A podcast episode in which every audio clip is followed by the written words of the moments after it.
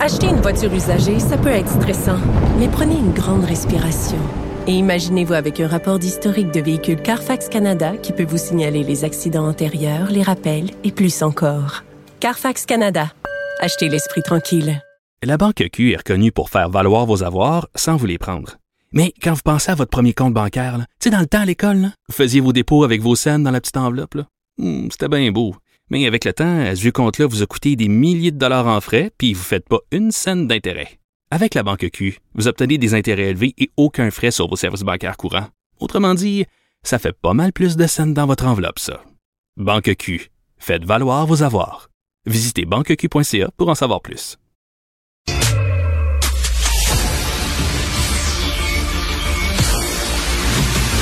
Jean-François Lisée. On va juste dire qu'on est d'accord. Thomas Mulcair. Je te donne 100 raison. La rencontre. C'est vraiment une gaffe majeure. Tu viens de changer de position. Ce qui est bon pour Pitou est bon pour Minou. La rencontre. Lisée. Mulcair. Alors, c'est le retour de Jean-François Lisée après une semaine de vacances. Jean-François, euh, Sonia Lebel a déposé ses dernières offres hier et euh, les gens du secteur public, les syndicats du secteur du public trouvent ça, cette offre-là insultante. Est-ce que tu la trouves insultante, toi?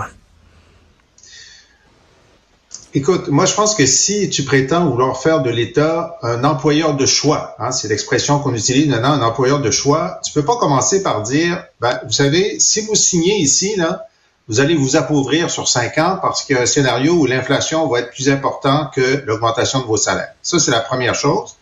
Et la deuxième chose, c'est, tu peux pas dire, écoutez, on va être votre employeur de choix, mais vous n'êtes pas notre chouchou parce que vous, on vous offre 10,3, les policiers, on leur offre 21, puis les députés, on leur offre 30.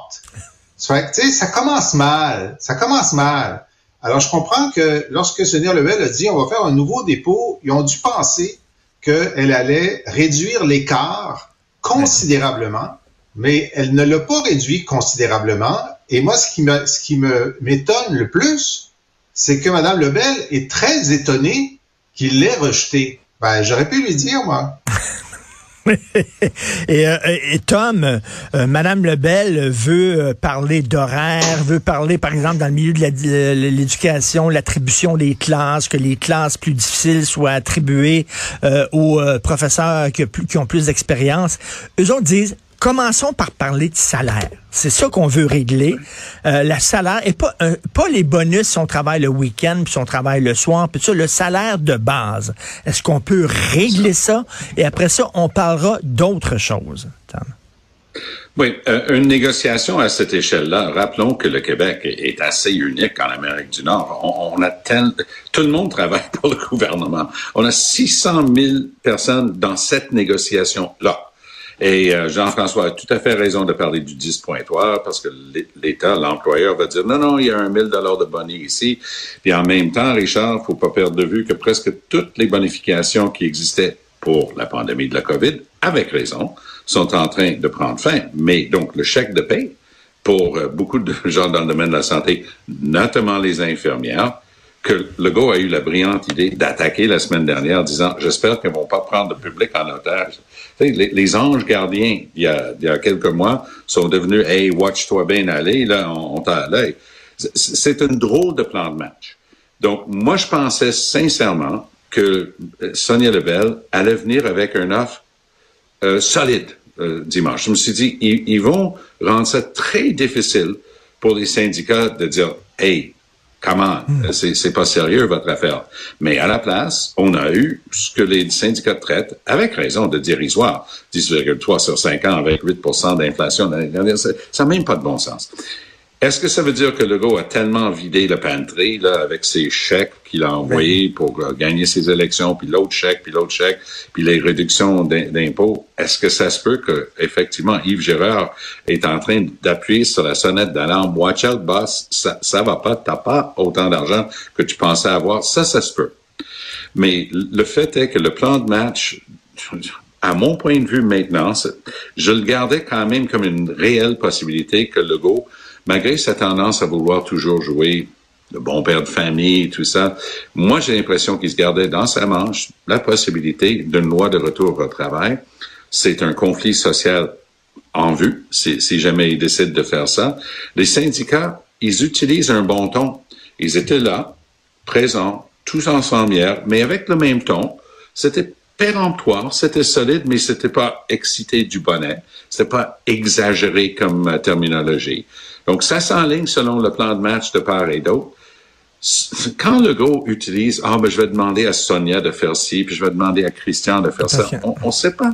Il, il déformalise quelque chose qui est quand même un noyau de l'État québécois qui, je répète, est dans une situation unique avec autant d'employés parce, que, parce que Jean, Jean-François, les syndicats sont dans une bonne position parce qu'ils peuvent dire, là, euh, dites-nous pas qu'il n'y a pas d'argent. Il y en a de l'argent. Vous, vous donnez des chèques pour gagner des votes.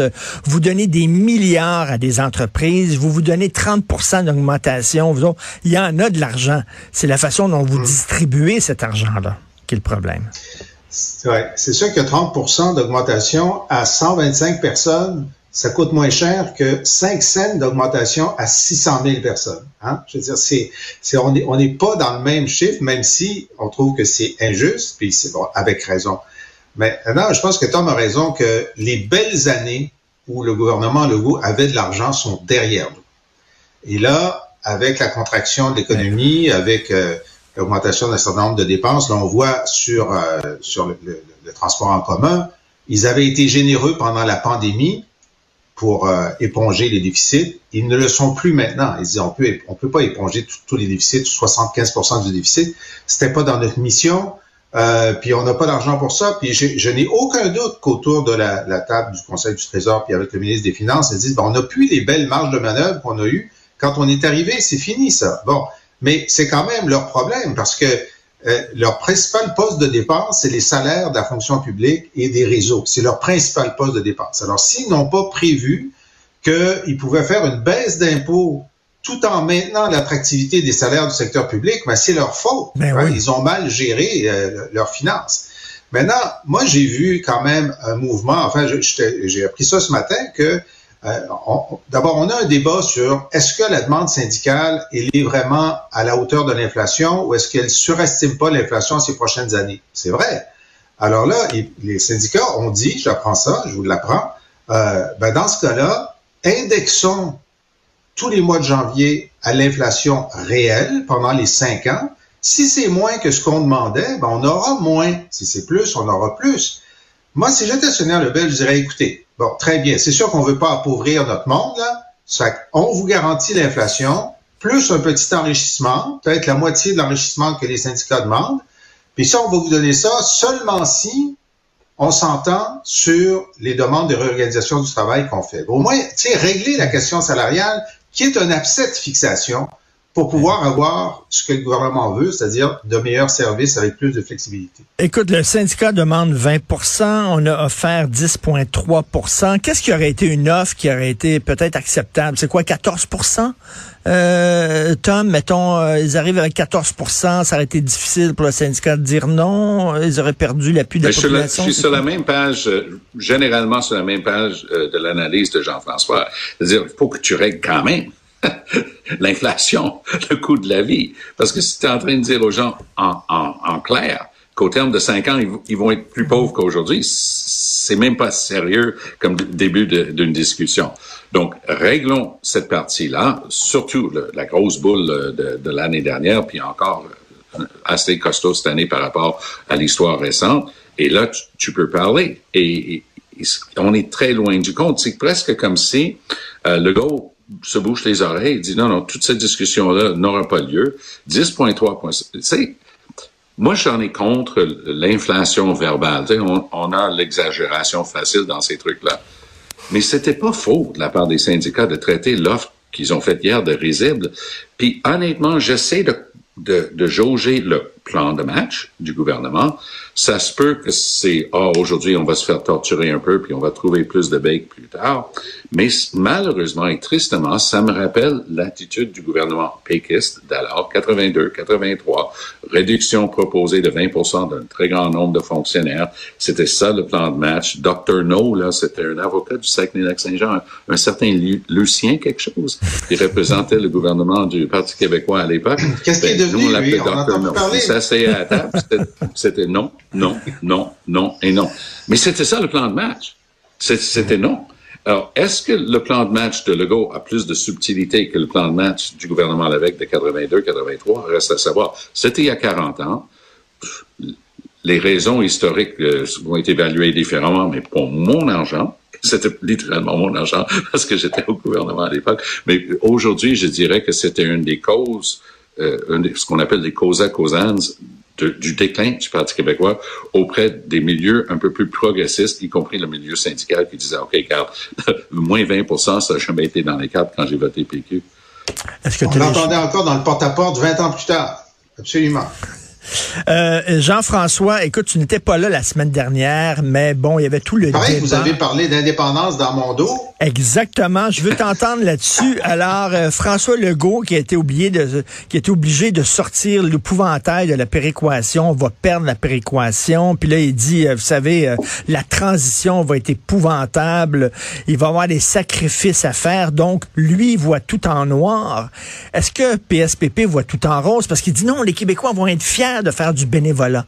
Ils vont être fiers de travailler parce qu'il va y avoir un climat d'effervescence au Québec. Qu'est-ce que tu en penses? Écoute, moi, j'ai quand même suivi, là, euh, et euh, j'ai vu qu'il y a une évolution dans la position de celui qui, pour le plus grand malheur des fédéralistes au Québec, est leur porte-parole, c'est-à-dire euh, François Legault. Puis je pense qu'il l'aurait pas choisi. Ils sont pas contents que ce soit lui. Ils trouvent pas qu'il est bon. Mais en tout cas, c'est lui qui est le chef du camp du non en ce moment informel. Alors, pour, le plus grand, pour leur plus grand malheur. Mais quoi qu'il en soit, il a commencé avec la péréquation. Et quand PSPP a fait sa démonstration que ben, c'est pas 13 milliards parce que nous, on en envoie 4 milliards, donc c'est 9. Puis si on économise juste 5% des 82 milliards qu'on envoie à Ottawa, juste 5 euh, on, on, on c'est kiff-kiff. On, vient d'éliminer euh, les 9 milliards de péréquation. Alors là, M. Legault n'est pas revenu sur les péréquations. Puis là, il a dit, ben, c'est sûr que c'est viable. Ça, c'est un grand gain de PSPP pendant la semaine. C'est qu'il a obligé tout le monde à dire que c'est viable. Il a même déposé une motion à l'Assemblée nationale où les 125 députés, dont tous les libéraux, ont dit oui, c'est viable. Ils n'ont pas dit que ce serait prospère. Ils n'ont pas dit que ce serait mieux.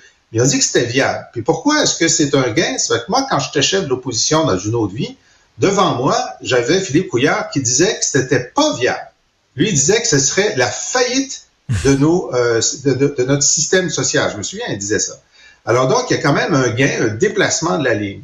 Et là, François Legault a décidé de lâcher la barricade de la péréquation, puis de prendre la, barricade qui est derrière, qui est celle de la transition.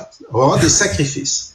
Et là, sur cette barricade-là, moi, je pense qu'il est plus, sûr parce que moi, j'en ai fait des focus group puis du porte-à-porte, puis les gens disent tous, c'est sûr que ça va être difficile. Est-ce que ça vaut la peine? C'est très difficile de leur, dire, ben, on ne sait pas que ça va être difficile. D'instinct, ils disent c'est difficile. Alors évidemment, la réponse à ça, c'est de dire, bon, ben, ça va être un défi, ça va être un travail, mais ça va être un travail pour nous, ça va être un travail qui, qui sera de l'énergie positive, ce sera pas de l'énergie négative. Et le fait que le débat se soit déplacé là, c'est un gain très important pour PSPP et les indépendantistes. Et euh, qu'est-ce que tu en penses, toi, de, de, de, des Québécois qui sont prêts à faire du bénévolat pour l'État? Parce qu'il va y avoir un climat d'effervescence au lendemain de l'indépendance, Tom? Il y a des statistiques qui existent là-dessus, puis le bénévolat est très important d'une manière générale, mais ici au Québec, euh, pour ce qui est des dons caritatifs, euh, notamment, et le bénévolat, on est un peu un moins haut que la moyenne. Euh, je dois avouer que, et c'est un grand compliment que je fais là, euh, un des meilleurs vendeurs euh, politiques que j'ai connu dans ma vie était Jack Layton, et PSPP me rappelle Jack Layton des fois. C'est sa capacité de vendre, juste avec sa conviction qui, est transparente, entière, réelle, sentie. Donc, il, est vraiment un, très, très bon vendeur. Euh, mais je reviens avec les deux mots que j'ai employés la semaine dernière, baby boomer. Euh, déjà en train d'arriver depuis cinq ans massivement à la retraite, ce cohorte qui vote euh, n'aime pas les certitudes que ce soit. Demandez à Daniel Smith comment ça flotte comme un ballon en plomb son idée de rapatrier le, plan de pension du Canada en Alberta.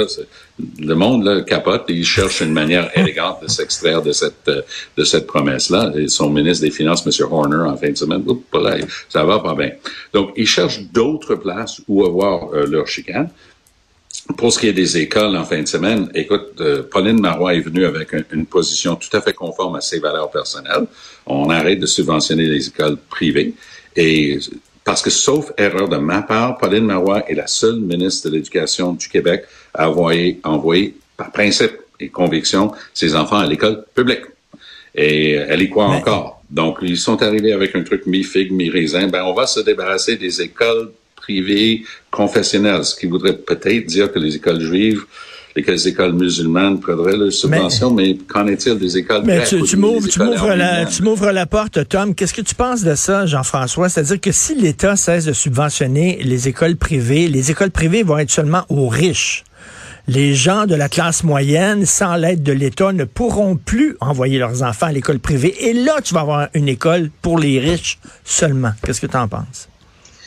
OK. Alors ça, c'est un débat qui est, qui, qui est, essentiel, puis on l'avait eu euh, lorsque j'étais... Euh, on, avait, on avait regardé cette proposition-là. Cette proposition-là, elle vient de Camille Bouchard et d'un groupe d'enseignement de, puis de parents pour une école renouvelée.